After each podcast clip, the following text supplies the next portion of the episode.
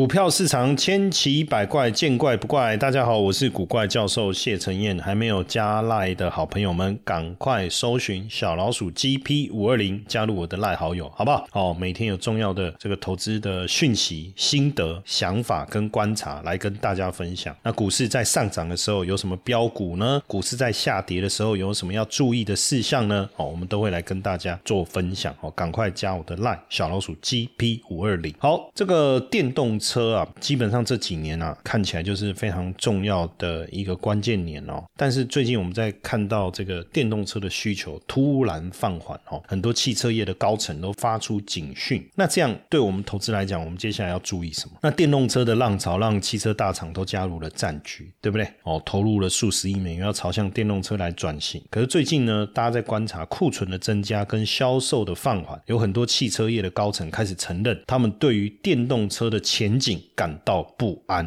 哦，感到不安。虽然销售量还在成长，可是速度已经放缓哦。今年的上半年，电动车销售数量较去年同期成长百分之四十九，这数字很好。大家在担心什么？只比去年的六十三趴的增幅低，但是仍然有一个高这个这个高度的增长啊。问题是速度放缓啊，其实这都不是主要，最主要是我们所观察通用汽车，它的电动车销售量长居美国第二名哦。七年前，它开始销售。电动车，雪佛兰啊，Bolt 更大胆的这个宣称，通用汽车要迎接全电动车的产品蓝图。可是前几周，他们在会议当中宣布放弃两个目标，一个是今年下半年要生产十万辆的电动车，第二个是明年上半年要生产二十四万辆电动车，放弃这个目标，键。不是增加目标，而是放弃这个目标，代表通用汽车现在转向电动车转型的路途有些坎坷。那通用跟本田的合作哦，原本十月宣呃，原本二零二七年要推出平价电动车的计划，在十月宣布搁置了。原因是什么？不知道是罢工吗？本田吓到了吗？还是说电动车的一个市场开始出现这个瓶颈呢？那像宾士哦，他们发现说电动车这个领域相当的残酷，因为呢，他们要把电动车卖成功卖给消费者，必须要打折才能做到。宾士诶，怎么会是这样呢？那连福特汽车也宣布，今年底要达到六十万辆电动车的目标要延后一年，二零二六年要实现两百万辆电动车的目标放。放弃哦，所以连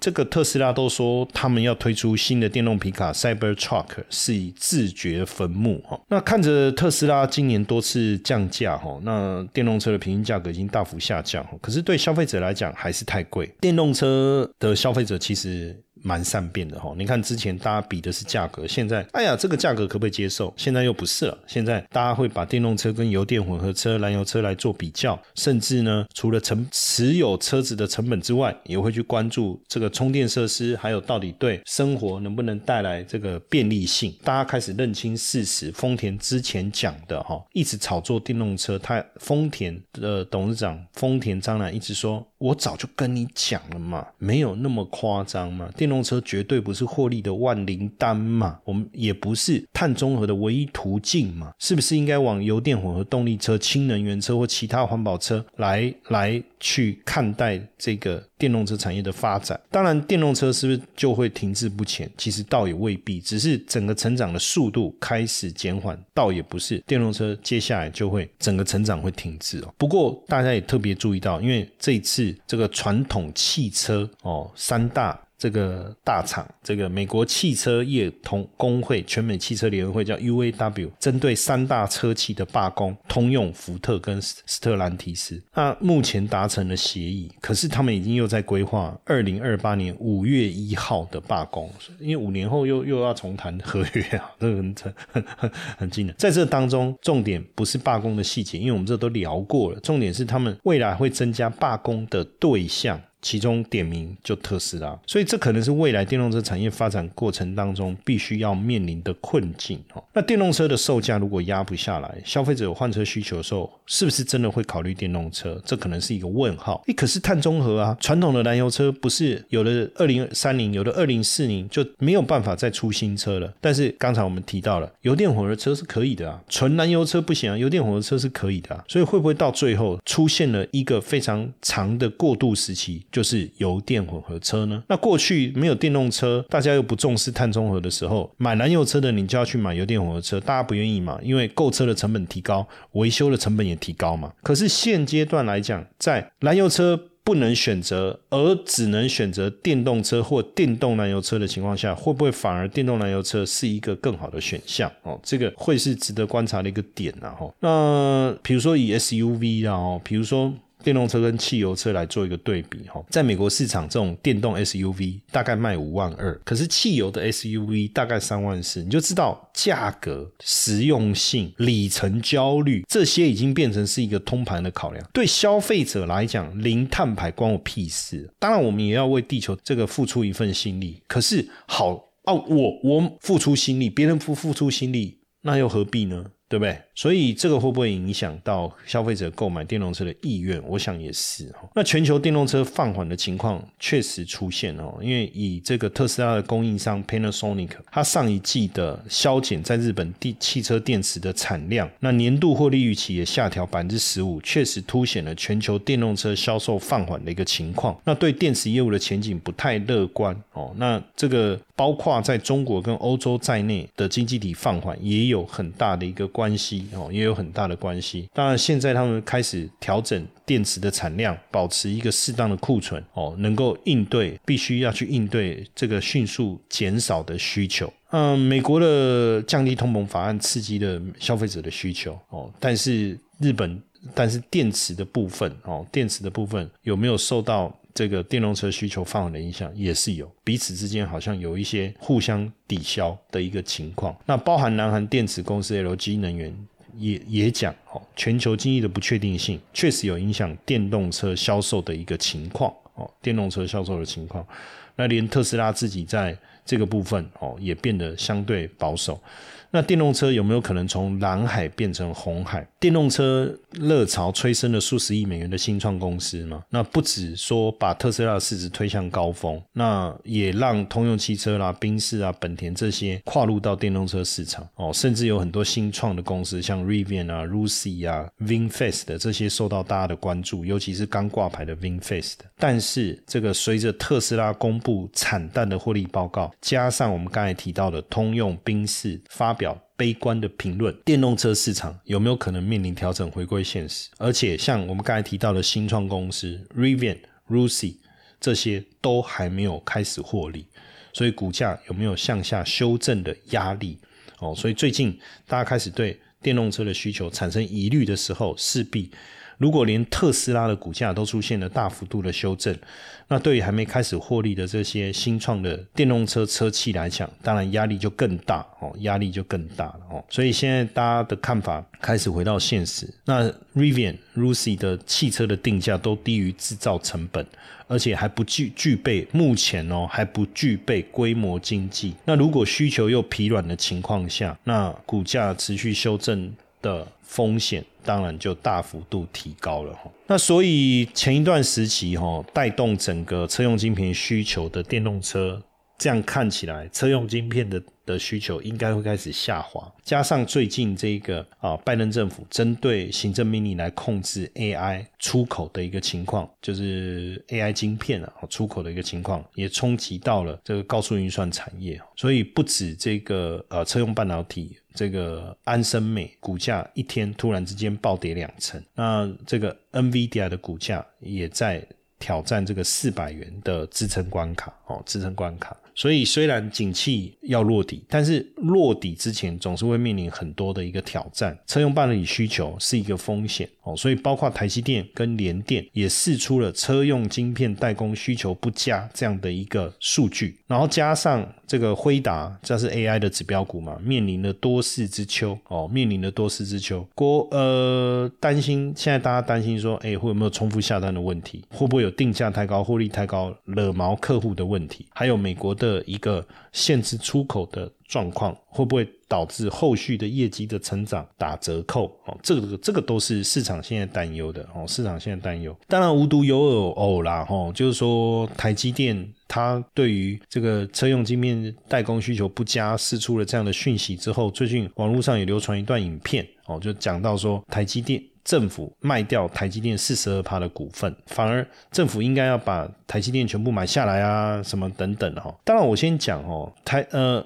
台湾是这个资本这个民主化的资本市场哦。那如果政府把台积电买下来，台积电不就变变国营企业吗？那会比较有效率吗？哦，所以我觉得根本没有必要去做这件事情哦。但是不是真的有卖台积电的股份哦？实际上，国发基金有跳出来澄清哦。他第一个，他有讲到，国发基金持有台积电的股数持续在增加。二零一六年以来，国发基金都没有释出台积电的持股。最近一次是二零一四年有编列预这个预算释持释放持股，是为了因为财政吃紧的关系，可是最后没有过。哦，立法院审核那边没有过，预算被删删掉，那自然就不用卖股。哦，那所以国发基金在一九八六年成为台积电的创始股东，持股数从六千六百五十三万股成长到十六亿五五百。呃，十六亿十六亿股，哈，十六亿股。那因为台积电持续成长，股份增加，也让国发基金的持股比例降到了六点三八。有没有必要全数买下？我认为是没有必要，因为反而不利公司的竞争力。所以网友讲这个。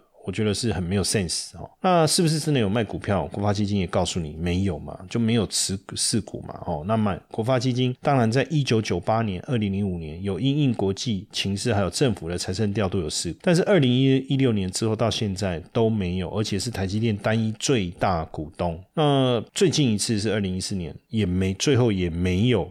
也没有卖出股票哦，也没有卖出股票，所以基本上哦，我觉得有时候大家不要以讹传讹啦，好不好哦？那要有有能力判断这个事实。当然，把前面刚才带到电动车哦，可是我我还是觉得电动车的发展哦，就是还是会持续，只是说它会有产生一些不同的变化。我们就看到最近啊，Toyota 哦又注册了一个 Land Hooper 哦的全新的商标，要来推出全新的。呃，新款的入门越野小修旅，哈，越野小修旅。那大家原本这个在讨论哦，那也这个。Toyota 哦，也公开了这个 Land Hooper 的真面目，是一一辆微型的电动三轮车。哈，微型的电动三轮车当然是为了短程移动而设计的嘛，可以折折叠收纳哦，那放在行李箱也非常的一个方便哦。现在好像这种折叠电动自行车哦，这也是电动车啊，哈，好像变得非常的流行哦，非常的流行。那基本上像这种电动车行驶的里程哦数虽然不多，但是非常的方便充电。也非常的容易，而且快速，甚至折叠之后可以放在这个行李箱，那或者是对通勤族来讲，甚至你要推带上捷运也不是太大的问题，哦，也不是太大的问题。那这个 Super 七十三，它是二零一六年成立的，哦，那也成为电动车、电动自行车领域当中最受欢迎的品牌，哦，那最近也推出了几款车型，包括轻量化啦，哦，那它做了很多的设计，哦，在视觉上。有很好的这个感受哦，包括这个刹车系统的升级啦、坐垫的调整啊、握把啦等等，开始变得不太一样哦。但是这个车还蛮贵的哦，就是他们一些接受这个订购的车款哦，一台台币我看要十几万。哦，这个不便宜耶。哦，不过确实哦，电动化时代的来临，很多的消费者在短途移动的时候会选择电动自行车。哦，那当然它相比电动机车的门槛还是比较低。哦，维护也便宜。哦，维护也便宜。那像比利时推的这个电动自行车叫什么 c o v a l o c o v a l o 哦，那这个电动自行车碳这个碳纤维制造哈，然后也呃可以。这个最多可以两个人，也可以选备儿童座椅，哈，很像四轮脚踏车，哈。那这个玻璃纤维打造的车身是遮风挡雨哦，非常的轻巧，嗯，非常的有趣。可是就没有办法像刚才我讲的随身携带了，哈。不过电动自行车受到欧美民众的青睐啊，需求一直居高不下。那对于在疫在这个疫情之后。库存去化不如预期的自行车业者来讲，会不会是一个转机哈？那像疫情期间，很多人会买电动自行车作为代步的工具哈。那相较于传统的自行车，电动自行车有动力辅助嘛，踩起来会比较轻松哦。所以在欧洲，很多人骑都骑电动自行车。再加上这个欧欧欧洲政府，像法国，他们也例行减碳，所以向盟要希望这个大家可以用燃油车，就是用电电动自行车来代替燃。燃油车，甚至补助金额相当高，高达四千欧元哦。所以电动自行车现在在欧洲各国是蔚为风潮。那这些自行车从哪里从哪里来的？就是台湾。二零二二年电动自行车台湾哦出口一百零三点五万辆，年增率百分之五。欧盟跟北美是主要的市场哦。欧盟出口六十二点一五万辆，占全部出口的三分之二。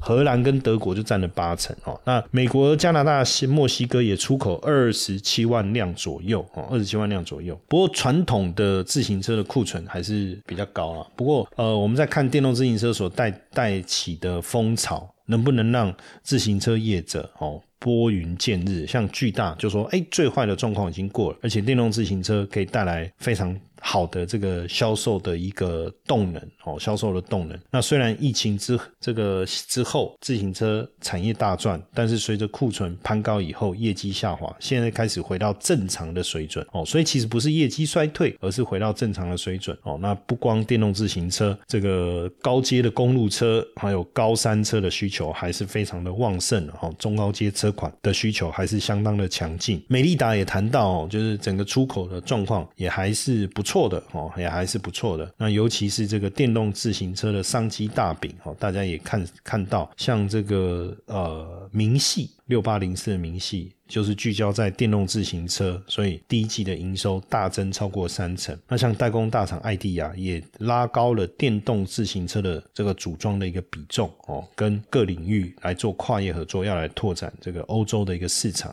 所以现阶段来讲，电动自行车可能也给几个这个负责做做零组件的，包括电控啊、电电池车架啦这些哦，开始有所这个营收的贡献。所以像宏基也成立子公司联咏。机要来开发电动自行车的三电系统哦，包括电池三雄，像新普、顺达跟嘉百玉也拿下了电动自行车的电池订单哦，电池订单。那包括汉明集团也透过跟新创公司来合作，要跨出电动自行车的无线充电市场。所以电看起来这个。电动车好像成长趋缓了，对不对？可是电动自行车的产业链又深又广哦，极具发展的潜能。加上这个全球节能减碳就是一个定局了嘛。所以电动自行车有没有可能再带动台湾的自行车产业再创巅峰哦？这个也值得观察。当然，最后提醒大家哦，如果你对台股投资有兴趣，那一定要加我的这个赖好友小老鼠 GP 五二零，让古怪教授每天跟你分享重要的台股投资资讯。